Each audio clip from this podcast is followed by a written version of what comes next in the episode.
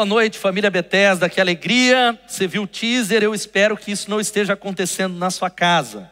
Mas eu quero me alegrar com você, eu queria estar junto com você, em breve isso vai acontecer, mas saudá-lo e saudar você também, que é a primeira vez que está conectado conosco, ou pelo Facebook ou pelo YouTube. Comenta aí nos nossos canais, alegria imensa estar com você. Nós estamos em uma série que iniciamos no domingo passado, chamada Casos de Família nós estamos avaliando histórias na Bíblia muito parecidas com as nossas. Falamos na semana passada sobre a, o caso da família de Abraão e como é que nós podemos vencer as falhas de caráter na família. E hoje eu quero conversar com você sobre o caso da família de Isaac. Eu quero convidá-lo a abrir a sua Bíblia no Gênesis capítulo 27. Nós vamos ler os versos de 1 a 10 e depois de 24 a 29. Êxodo ou melhor, Gênesis 27, de 1 a 10, depois de 24 a 29. Queria convidar você a abrir a Bíblia aí onde você está, ou acompanhar, diz assim a palavra de Deus. Tendo Isaac envelhecido, seus olhos ficaram tão fracos que ele já não podia enxergar. Certo dia chamou Esaú, seu filho mais velho, e lhe disse: Meu filho. Ele respondeu: Estou aqui. Disse-lhe Isaac: Eu já estou velho e não sei o dia da minha morte. Pegue agora suas armas, o arco, a aljava, vá ao campo caçar alguma coisa para mim. Prepara-me aquela comida saborosa que tanto aprecio e traga-me para que eu a coma e o abençoe antes de morrer. Ora, Rebeca estava ouvindo o que Isaac dizia a seu filho Esaú. Quando Esaú saiu ao campo para caçar, Rebeca disse ao seu filho Jacó: Eu ouvi seu pai dizer ao seu irmão Esaú: Traga-me alguma caça e prepara-me aquela comida saborosa para que eu a coma e o abençoe na presença do Senhor antes de morrer. Agora, meu filho, ouça bem e faça o que eu lhe ordeno. Vá ao rebanho e traga-me dois cabritos escolhidos, para que eu prepare uma comida saborosa para seu pai, como ele aprecia. Leve então a seu pai, para que ele a coma e o abençoe antes de morrer. Versículos de 24 a 29 diz assim: Isaac perguntou-lhe outra vez: Você é mesmo meu filho Esaú? Ele respondeu: Sou.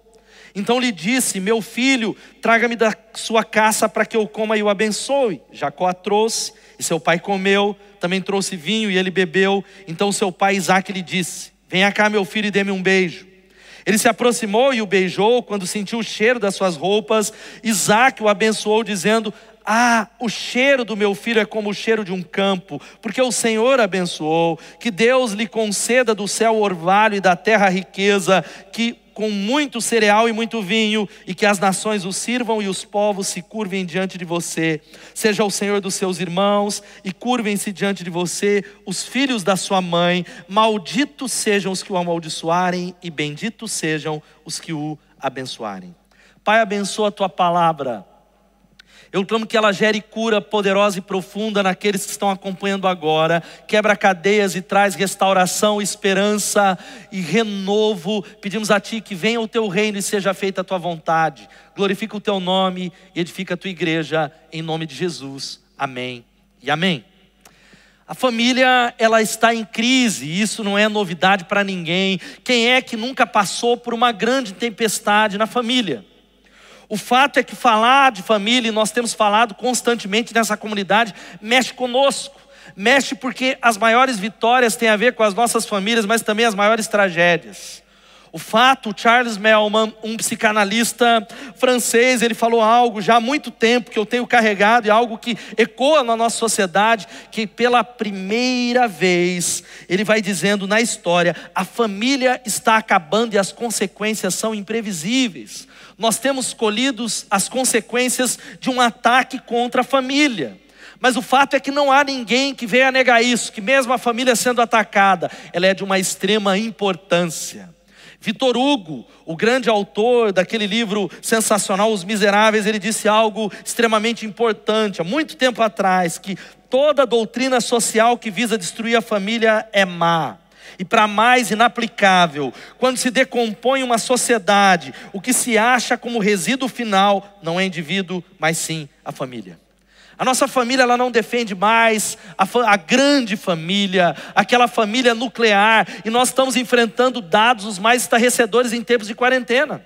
A violência doméstica está aumentando na nossa nação. É só você observar os noticiários ou talvez até mesmo dentro da sua casa. Há uma outra reportagem que muito interessante que apareceu nessa semana. Sabe o que que na quarentena relatos de briga de casal aumentam 431% no Twitter. Talvez você quebrou o pau com a sua esposa agora há pouco, ou talvez está brigando agora por causa dos filhos. Um dado tão interessante que tem infelizmente acontecido no Brasil, mas aconteceu na China, que tem tentado coibir essa pandemia, é o seguinte: saiu na BBC algo que vai dizendo que após o coronavírus, após a, a, o confinamento, há uma cidade na China que registrou um recorde no divórcio. Um recorde. Sabe por que isso? Porque as pessoas estão mais juntas e elas não sabem como se relacionar, como conviver de acordo com a palavra de Deus. E talvez você esteja dizendo: o problema é o coronavírus. O problema é a minha mulher, é a minha sogra, mas a Bíblia diz que o problema é mais profundo e o nome se chama pecado. O problema das famílias, desde o Gênesis e os textos que nós temos observado, e o problema que você enfrenta se chama pecado, porque a Bíblia diz que todos pecaram e separados estão da glória de Deus. Todo problema em que envolve as nossas famílias tem a ver com errar o alvo, desobedecer a Deus. O pecado ele traz uma marca profunda e nessa noite eu quero conversar sobre alguns erros, doenças e marcas profundíssimas que a família de Isaac e Rebeca carregaram. É algo que, talvez por causa de uma cumplicidade mórbida, de um, mórbida, de um pai que ama mais um filho, de uma mãe que tem uma preferência por um outro filho, foi criando uma série de doenças e dificuldades que foi arruinando a família de Isaac, a família de Jacó e tantas gerações. Talvez a, a, grande pergunta é: quais são essas doenças? Quais são as doenças que nós precisamos vencer? Porque os erros dos patriarcas são os mesmos que nós enfrentamos. Eu creio que esse texto nos ensina algumas coisas. Primeiro, sabe qual foi o primeiro erro dessa família? A primeira doença que nós precisamos vencer se chama predileção. Predileção. Gênesis 25, 28 vai dizendo algo muito interessante que vai aparecer para você na tela que diz que Isaac preferia Esaú porque gostava de comer das suas caças. Rebeca preferia Jacó. Talvez é algo que na sua família é estranho, mas não é incomum. É uma das coisas que mais destroem as famílias. Pais que talvez que dizem assim: se você fosse como seu irmão, eu amaria mais você. Se você fosse como a sua irmã, ou se você fosse como meu pai, as comparações dentro da família, ou gente que vai dizendo: a mãe de fulano de tal não é assim, o marido de fulano de tal não é desse jeito, porque a família é tal, o meu cunhado, ou gente que vai talvez gerando uma série de favorecimento pais que olham para os outros de maneiras que não agradam a Deus. Há uma história muito séria que eu li um tempo atrás de um pai policial, sargento da polícia militar. A sua esposa engravidou e aí ela cuidava do pequeno bebê e numa nova gravidez ele fez um, um pacto com ela. Você foca no bebê que eu vou cuidar do garoto. Eu vou focar nele para que a nossa família seja sustentável. O tempo foi passando. Aquele pai ele foi focando, amando mais aquele garoto e veio uma menina. E aquela predileção mórbida, que é uma doença espiritual sem perceber, foi tomando conta. E um certo dia, esse pai, contando num retiro de cura de uma igreja, ele foi chamar a atenção da sua filha. E a sua filha o confrontou, dizendo assim: Pai, não adianta o senhor falar sobre isso. O senhor sempre preferiu o meu irmão. E agora o senhor quer interferir na minha vida. Um coração de uma filha que estava fechada por causa da predileção. Não é incomum ver, talvez, avós que têm seus netos preferidos pessoas, cunhados, irmãos que escolhem, isso vai criando um ciclo de doenças, de enfermidades, de rancor, vai surgindo é, famílias paralelas e que vão gerando uma série de outras mentiras que destroem a família. Muitas vezes é algo sutil que nós não percebemos. É o pai que dá uma ênfase maior àquele que é o mais novinho, que é talvez aquele filho que é mais perfeitinho, predileção. Segunda doença, sabe como é? Mentira. A segunda doença que nós observamos na história de Isaac, que nós observamos na história da família, que vem de Abraão, que nós analisamos na semana passada. Abraão é alguém que mente, e nós vemos que essas feridas profundíssimas elas vão passando de geração a geração, porque a Bíblia diz que o pecado dos pais visita os nossos filhos. Ele tem que passar pela cruz, mas é algo que Satanás ele vem pedir uma conta, e veja só o que diz o versículo 26, 7 versículo 7 a 9, diz assim: que quando os homens que viviam na região perguntaram a Isaac sobre Rebeca, sua mulher, ele disse: É minha irmã.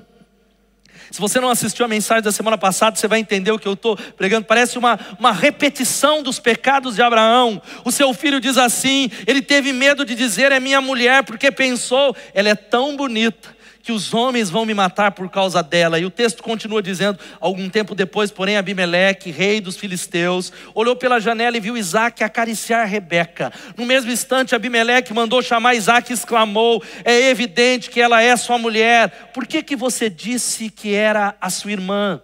Porque eu tive medo que alguém me matasse por causa dela. Respondeu Isaac. Mentiras Homens e mulheres que mentem e vivem para mentir, mesmo aquelas que são pequenininhas, brancas, que dizem assim, é só para ele não ficar aborrecido. É o preço de um sapato, é o preço de uma compra na internet, que eu sempre tenho brincado com essa igreja, que a gente diz, quanto foi? São dois reais. É dois reais, coisas que parecem insignificantes, mas que abrem uma brecha no reino espiritual para que a confiança seja destruída, para que um muro seja colocado.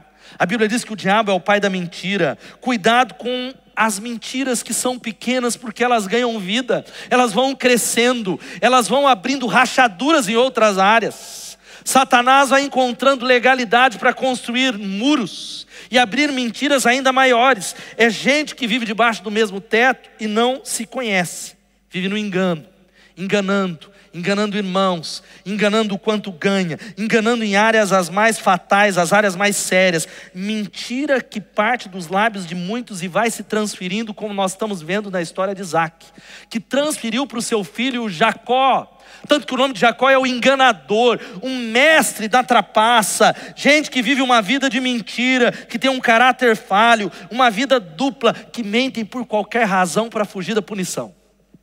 É talvez uma palavra que é dada, ele diz, não, é uma outra coisa.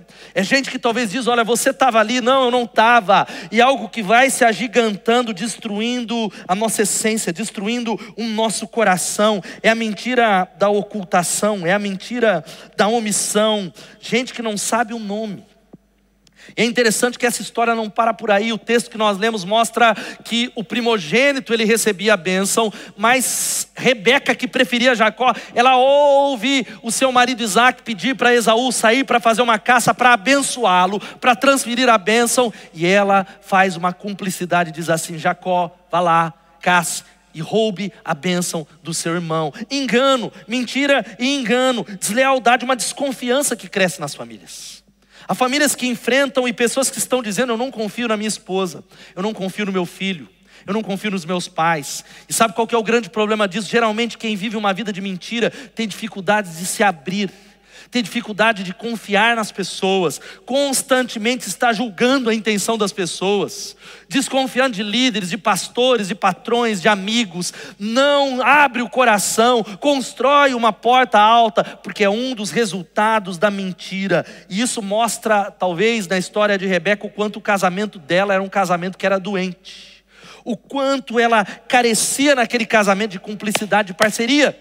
Ela engana o próprio marido, ela se coloca numa cumplicidade com o seu filho. Mentira, mentira e mentira. Talvez a oportunidade que Deus traz. Eu me lembro de uma história que diz o quanto a mentira ela nos alcança. Numa universidade, dois amigos que cursavam medicina, eles iam muito bem. Estava chegando o final do semestre, as notas deles eram muito altas e eles estavam completamente confiantes naquela prova de química que era a última do semestre. Eles foram curtir a noite, na noite anterior à prova, e perderam o horário, e beberam tanto que, que ficaram numa ressaca e não se importaram de ir para a prova. Eles procuraram o professor, inventaram uma mentira e falaram assim para o professor: Professor, nós estávamos vindo para a aula e furou um, do, um, dos pneus, nós tentamos trocar, mas não conseguimos chegar a tempo. O professor observou e falou: Vou dar uma chance para vocês. Amanhã vocês podem fazer essa última prova do curso de vocês Chegando o dia, eles estudaram a noite toda. O professor colocou um em cada sala. E a primeira pergunta valia 5% da nota, era facílima.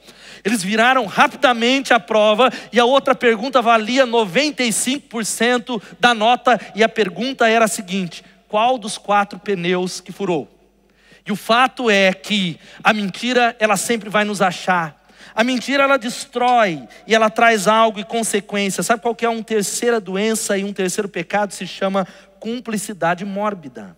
Cumplicidade mórbida. É a história de tantas famílias que vão acobertando pecados, falhas e erros vão passando por cima sem confrontar, vão jogando debaixo do tapete. O texto que nós lemos vai dizendo que, ora, Rebeca estava ouvindo, ouvindo o que Isaac dizia, e ela é cúmplice do seu filho para enganar o seu marido, como já falamos. Ela o engana, ela rouba a bênção, há uma cumplicidade por causa da predileção. Agora, querido, veja só, é uma cumplicidade que gera um enfraquecimento na vida familiar. Uma cumplicidade doentia que nós observamos nos mais variados casos. Isso é observado naquilo que é chamado a máfia. Seja a máfia italiana, a máfia chinesa ou qualquer movimento, seja ele terrorista ou de venda de drogas, eles não se chamam de máfia, mas se chamam do que? Família. Eles colocam isso porque a cumplicidade é algo que cria um ciclo que precisa ser quebrado em nome de Jesus.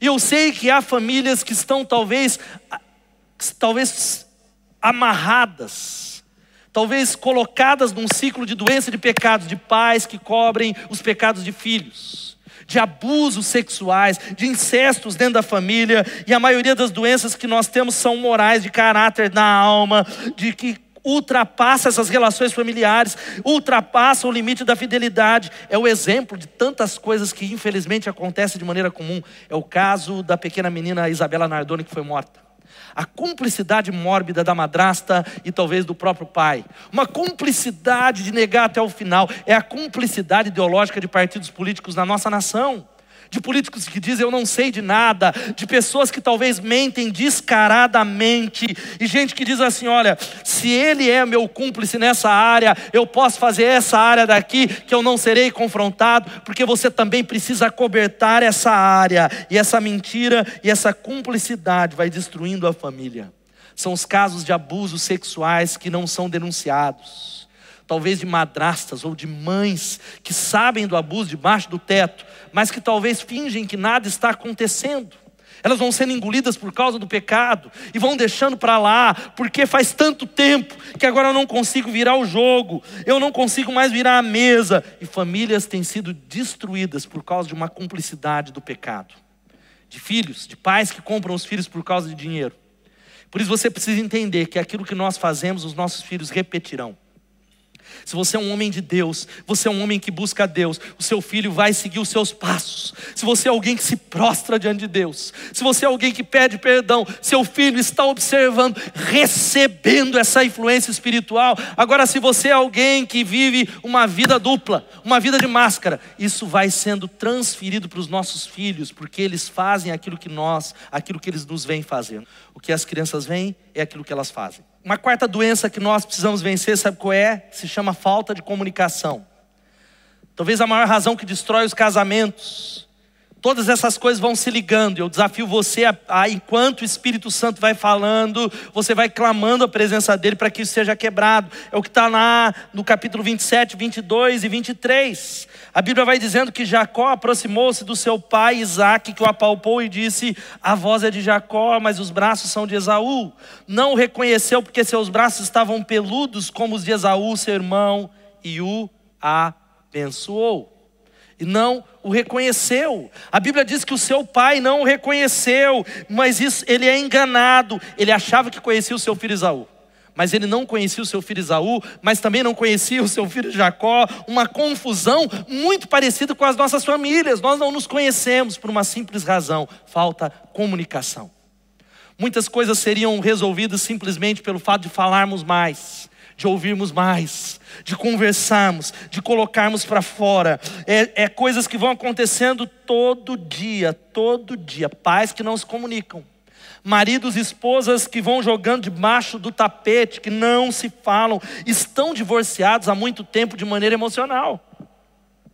É aquilo que eu tenho falado, porque não é fácil ser casado. Casamento é uma bênção, mas ele pode ser uma maldição, ele pode ser saudável ou doente. É aquela frase que você já ouviu eu falar muitas vezes que o Billy Graham, quando foi entrevistado num programa sobre, olha, você já pensou em divórcio? O que, que ele disse?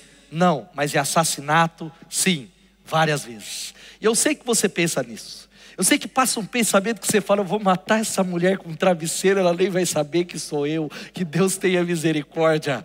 Que Deus tenha misericórdia, mas tudo isso acontece pela falta de comunicação. Você precisa abrir o canal de comunicação, ao que vai restaurar o seu casamento.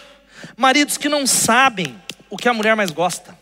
Mulheres que não sabem o que o marido mais gosta. Se você talvez perguntar agora, é como aqueles programas, né? Eu vou adivinhar o que a Elo gosta, qual é a cor, qual é a música. Pessoas que não se conhecem por causa da falta de comunicação. Pais que não conhecem aquilo que vai no coração dos seus filhos, as habilidades dos seus filhos, os talentos dos seus filhos. Isso vai quebrando, gerando, sabe o que? Amargura, gerando destruição. Gente que quer antecipar a fala do outro, maridos que já sabem, que supõem mas a quinta coisa e a quinta doença, sabe qual é? Amargura, o ódio, a falta de perdão. Todas essas doenças foram crescendo dentro da família de Isaac, foram sendo trazidas e não tratadas, não foram trazidas para a luz, e o texto vai dizendo que por causa do engano, Jacó, ele rouba a bênção de Esaú, e o versículo 41 vai dizendo que Esaú guardou rancor contra Jacó por causa da bênção que seu pai lhe dera. E ele continuou dizendo assim: Os dias de luto pela morte de meu pai estão próximos. Então eu matarei o meu irmão.